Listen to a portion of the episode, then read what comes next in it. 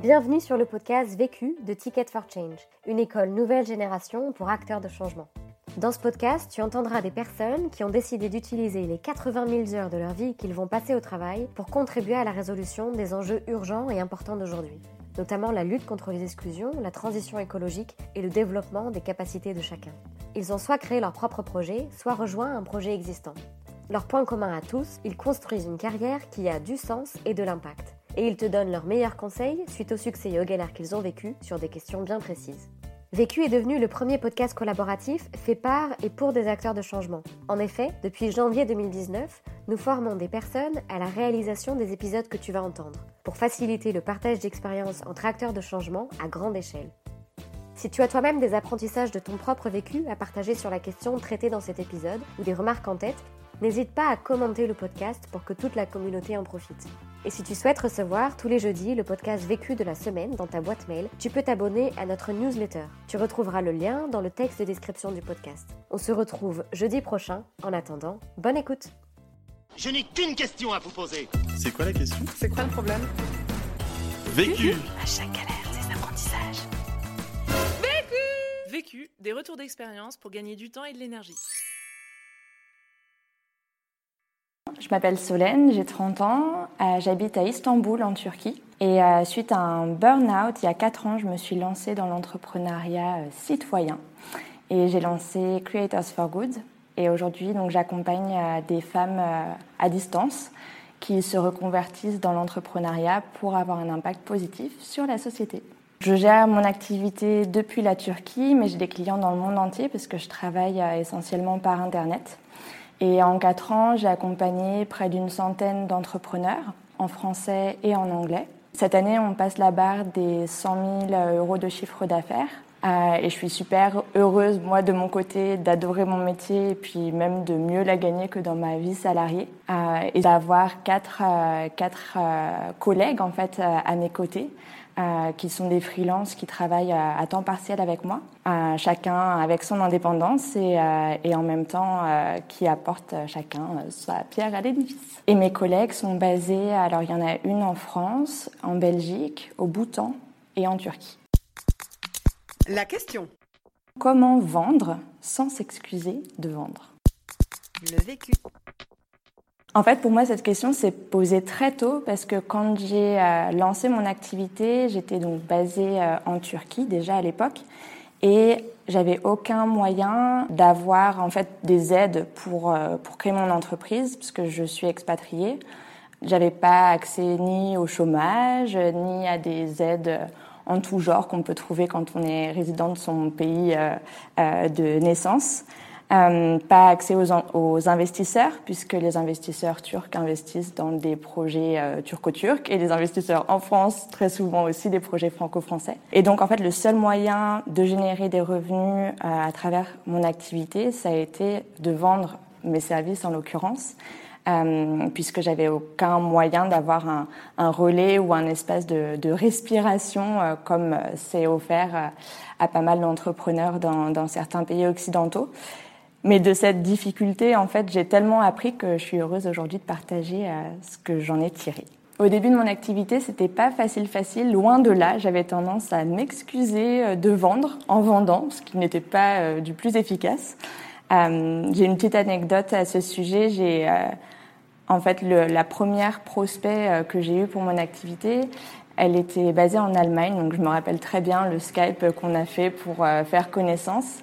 Et il s'est trouvé que quand elle m'a posé la question, euh, voilà, d'en savoir plus sur mes euh, sur mes services et en particulier mes tarifs, je lui ai quasiment raccroché au nez en faisant une phrase à moitié incompréhensible, lui expliquant que tout était expliqué sur mon site internet et que donc elle pouvait aller regarder et m'envoyer un email si elle était intéressée. Voilà, au revoir. et donc voilà, cette personne ne m'a pas rappelé. et finalement, le plus triste, c'était pas que moi je perde un client, mais c'est que à cause de ce comportement que j'ai eu, bah, j'ai pas pu finalement aider cette personne qui avait besoin d'aide. Et finalement, c'est vraiment ça euh, mon premier apprentissage en fait, euh, c'est de se rendre compte que quand on sabote ses ventes, on sabote son impact. Premier apprentissage. On peut vraiment saboter son impact quand euh, on on voit petit, qu'on se cache en fait et qu'on n'ose pas vendre ce qu'on a à vendre et ce qu'on a, la valeur qu'on a apportée à ses clients potentiels. Et je pense que c'est vraiment important de comprendre que quand on vend quelque chose, on ne prend pas de l'argent à l'autre. Au contraire, en fait, on lui permet d'accéder à la valeur qu'on a à proposer. Et tant qu'on a cette impression que vendre, c'est prendre, forcément, quand sa motivation numéro un, quand on est entrepreneur du changement, c'est pas de gagner de l'argent, mais d'avoir un impact. Euh, tant qu'on est dans ce mindset, plus, enfin, plus c'est cher, euh, plus je prends à mes clients, ben, on limite énormément euh, l'impact qu'on peut avoir. Donc effectivement, c'est vraiment une question d'état d'esprit. Souvent, on pense que c'est une question de stratégie, donc on met en place un site internet, on réfléchit euh, à ses services, euh, on fait du networking, on, se met en action en fait, ce qui est bien sûr euh, important. Mais quelque part, si derrière toutes ces actions, soi-même on n'est pas dans l'état d'esprit, on n'est pas dans un bon état d'esprit, on va voilà saboter ses ventes comme moi je l'ai fait en raccrochant au nez, mais ça peut aussi être voilà ne pas être très clair en fait ou ne pas avoir les boutons qui marchent sur son site internet pour qu'on puisse acheter euh, ses services, euh, être euh, flou dans la façon dont on peut recevoir de l'argent. toutes ces choses-là sont en fait des autosaboteurs qui sont assez fréquents. Et donc, au-delà des stratégies et des actions, c'est important de travailler son état d'esprit, son mindset. Avant d'avoir un call avec des potentiels clients, je pense que c'est hyper important de se connecter avec son pourquoi. Moi, c'est ce que je fais euh, encore aujourd'hui euh, à chaque fois que je rencontre euh, quelqu'un avec qui j'ai envie de travailler. c'est voilà de ne pas penser à mes objectifs ou de pas penser à ma concurrence ou de pas penser à Enfin voilà, toutes les choses qui sont plus euh, liées à l'ego et vraiment me connecter à pourquoi je fais ce que je fais, qu'est-ce qui m'anime et qu'est-ce que j'ai envie d'apporter en fait à la personne. Deuxième apprentissage. Le deuxième apprentissage euh, que je souhaite transmettre, euh, toujours sur cette idée de travailler son état d'esprit, c'est d'identifier les croyances limitantes ou les blocages qu'on peut avoir quand il s'agit de vendre en fait un produit, un service quand on est entrepreneur. Euh, et ça, c'est quelque chose euh, que j'ai euh, que j'ai fait et qui a vraiment eu un, impact phénoménal en fait dans mon activité. Je l'ai je l'ai vécu, je l'ai vu, je l'ai vaincu. et donc voilà, je le partage aujourd'hui en toute authenticité et toute humilité. Un des blocages en fait que j'avais, il s'est manifesté de la façon suivante. J'ai observé c'était pendant ma, la fin de ma deuxième année d'activité, un, plateau de revenus où pendant six mois, j'ai gagné exactement la même chose, euh, qui correspondait à peu près en fait à, l'ancien salaire que j'avais euh, dans mon, dans mon job salarié. Donc j'étais en plein dans ma zone de confort et j'avais envie de pouvoir euh, embaucher, donc je voulais augmenter en fait mon chiffre d'affaires. Et il s'est trouvé que malgré toutes les stratégies que j'ai pu mettre en place et autres actions ou efforts en tout genre, euh, ce, voilà, ces revenus ont, stagné euh, de manière assez euh, incroyable. Jusqu'au jour où je me suis rendu compte effectivement que c'était pas peut-être pas une question d'action, mais vraiment une question de mindset. Et à cette époque, j'ai été accompagnée par une coach australienne qui m'a aidé en fait à voir euh, d'où venait ce blocage. Il s'est trouvé que euh, dépasser ce revenu clé, c'était aussi, ça voulait aussi dire euh, gagner plus d'argent que mon conjoint, qui est aujourd'hui mon fiancé. On se marie à la fin de l'année pour la petite histoire. donc c'est une histoire qui se finit bien. Et hum, dépasser les revenus de, de mon conjoint, c'était pas du tout quelque chose qui me faisait peur en et quand cette coach m'a voilà m'a amené en fait sur ce terrain-là, j'ai pas du tout pensé que c'était possible que ce soit ça qui me bloque et je lui ai même raconté que euh, j'ai grandi dans une famille où euh, ma mère gagnait plus d'argent que mon père donc je j'ai pas de schéma euh, spécifique quant au fait qu'aux femmes doivent gagner moins que leur mari. Et cette coach donc me pose la question et donc tes parents aujourd'hui je dis ah bah effectivement mes parents ont divorcé, mais c'était pas pour des questions d'argent. Et quelque part, ça a dû en fait euh, créer une connexion au fin fond de mon cerveau inconscient qui, euh, qui effectivement a créé cette peur d'être, euh, euh de perdre l'homme de ma vie si jamais je gagnais trop d'argent. Et ça s'est débloqué en une toute simple conversation avec euh, mon conjoint en lui expliquant, ben voilà, l'an prochain, euh, j'ai cette ambition pour mon activité. Ça veut aussi dire que les revenus vont être de temps. Qu'en penses-tu? Et lui, il a été hyper enthousiaste et, euh, et a pas du tout, euh, enfin voilà, a, vraiment déconstruit cette, cette peur inconsciente que j'avais. Et, euh, et, pour terminer sur cette anecdote, un résultat concret que j'ai pu observer et qui me permet de dire que vraiment les blocages inconscients, c'est important d'y porter son attention. En à peine un mois, euh, le, chiffre d'affaires de Creators for Good a doublé en fait ce mois-là après cette conversation, sans que je fasse aucune action spéciale, sans changer. Euh, je sais pas, euh, d'offres, de cibles, de client type, de prix, rien. J'ai pas fait d'action euh, spécifique. Tout c'est l'univers s'est aligné en fait. Troisième apprentissage. Mon troisième apprentissage, c'est de se concentrer sur ses atouts plus que sur ce qui semble marcher pour les autres. En anglais, il y a cette expression qui est le Shiny Object Syndrome. Traduit en français, ce serait le syndrome de l'objet brillant. Autrement dit, le fait euh, de passer d'une stratégie à l'autre parce que c'est la mode. Et euh, on peut souvent en fait se laisser euh, emporter par voilà ce qu'on entend dire autour de nous. Ah, il paraît que faire du networking, ça marche super bien. Il paraît que faire un webinaire, c'est super bien. Il, faut, il paraît qu'il faut envoyer des newsletters, etc., etc., etc. Et en fait, euh, finalement, tout ça, c'est une forme d'auto-sabotage parce qu'on part dans tous les sens, dans toutes les directions. On fait rien de bien. Et on se perd et on perd aussi nos, nos clients, nos prospects qui... Euh, voilà, qui voient pas de cohérence et, et qui, du coup, ne, enfin voilà, plus de difficultés à avoir confiance en fait euh, en ce qu'on fait si on passe du coq à l'âne tous les trois semaines. Je pense qu'il vaut mieux se focaliser sur euh, une façon de vendre euh, ses services, ses produits et vraiment de définir cette façon non pas par rapport à ce qui semble marcher autour de soi, mais par rapport à ce qui est aligné avec sa personnalité. Par exemple, moi je suis plutôt introvertie et donc je sais que les, les gens me prennent de l'énergie. c'est ma définition de l'introversion. Je suis pas timide, mais voilà, c'est comme ça. Et typiquement, le networking, ça ne marche pas pour moi parce que ça me prend de l'énergie et, en fait, on le sent quand quelqu'un est dans sa zone de brillance et quand quelqu'un se force à faire quelque chose. Et bah, ça, c'est vraiment une question sur laquelle euh, j'invite euh, tout un chacun à se poser qu'est-ce qui finalement nous correspond le mieux parce qu'en se concentrant sur ce qu'on fait de mieux, ce qui est dans notre zone de brillance, on va vraiment pouvoir mettre à profit ses talents et, euh, et ça va se ressentir euh, dans plein d'aspects, à la fois dans notre énergie et aussi dans nos résultats. Moi, par exemple, je suis quelqu'un qui aime beaucoup le qualitatif. C'est pour ça que j'ai choisi d'accompagner des femmes en individuel. Et c'est aussi une approche que j'utilise dans la façon dont je vends mes services. Euh, donc j'ai mis en place une stratégie de communication qui est vraiment dans le qualitatif plus que dans le quantitatif.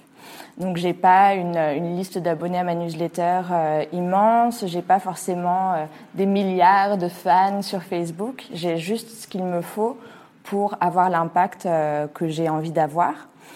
Et je rencontre en fait euh, chaque personne qui s'intéresse à mes services et je suis assez sélective euh, dans la façon dont je, je, recrute euh, mes clients parce que j'ai un nombre limité tout simplement de personnes que je peux accompagner en, en parallèle.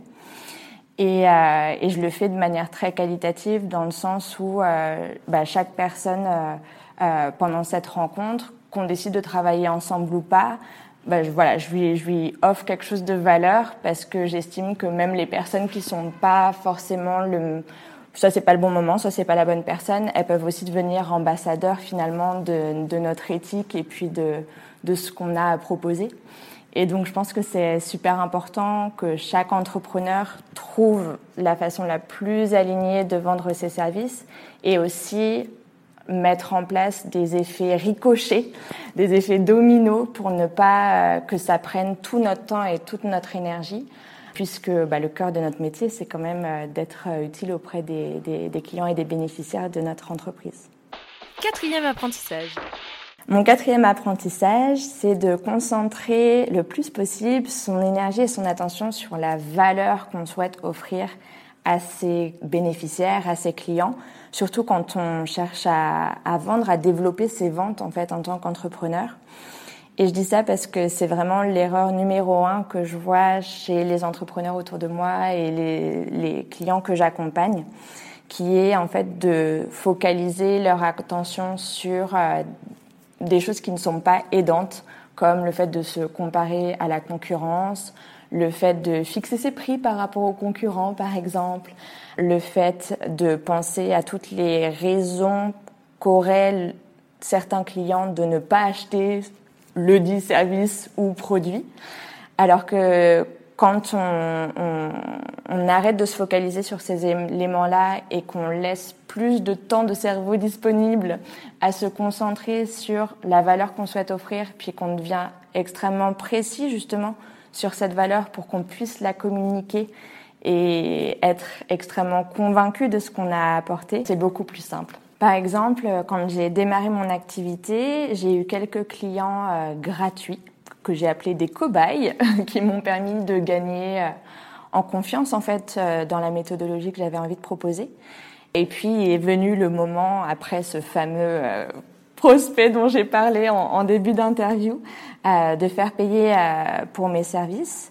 Et j'ai vu une vraie différence d'investissement des clients qui payaient versus ceux qui ne paient pas finalement, bah voilà, monétiser euh, ce qu'on a à proposer, c'est un vrai levier pour avoir encore plus d'impact, tout simplement parce qu'un client qui investit, c'est un client qui s'investit et qui va vraiment avoir envie d'avoir un retour sur investissement, qui va aller euh, au bout de ce qu'il a, enfin de ce que vous avez à, à offrir.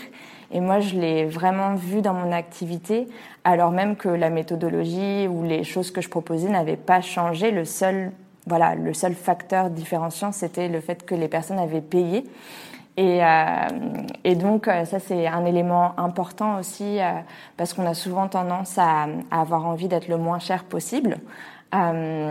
or, ça ne veut pas forcément dire qu'on va avoir plus d'impact comme ça. Et sinon, un moyen très concret de définir sa valeur, puis aussi de la communiquer d'une manière qui soit vraiment impactante, c'est de ne pas parler du comment, mais plutôt du pourquoi ou des bénéfices. Si je prends l'exemple de Creators for Good, donc moi mon métier c'est d'être euh, accompagnatrice en stratégie et euh, une des stratégies que je transmets à mes clients c'est d'avoir un tunnel de vente performant. Or le tunnel de vente, il y a très peu de mes clients idéaux qui savent déjà ce que c'est avant de travailler avec moi. Et donc, euh, j'axe ma communication plutôt sur les bénéfices d'avoir un tunnel de vente. Par exemple, d'avoir des clients réguliers ou d'avoir un chiffre d'affaires suffisant. Tout ça, c'est ce que permettent d'avoir ce fameux tunnel de vente. Un peu comme un web designer qui dirait qu'il code sous CSS et qui connaît HTML par cœur. Nous, en tant que clients pas techniques, on ne sait pas trop ce que ça veut dire et quelque part on s'en fiche. Ce qu'on veut, c'est avoir un site euh, joli, performant, qui attire les bonnes personnes, par exemple. Et c'est important voilà, d'utiliser euh, les résultats dans son message plus que le comment. Conseil pour gagner du temps. Alors mon conseil pour gagner du temps, c'est de bien voir la différence entre être occupé et productif. Moi, je travaille pas beaucoup euh, comparé à ma vie euh, salariée. Je travaille une trentaine d'heures par semaine. Par contre, je suis à fond.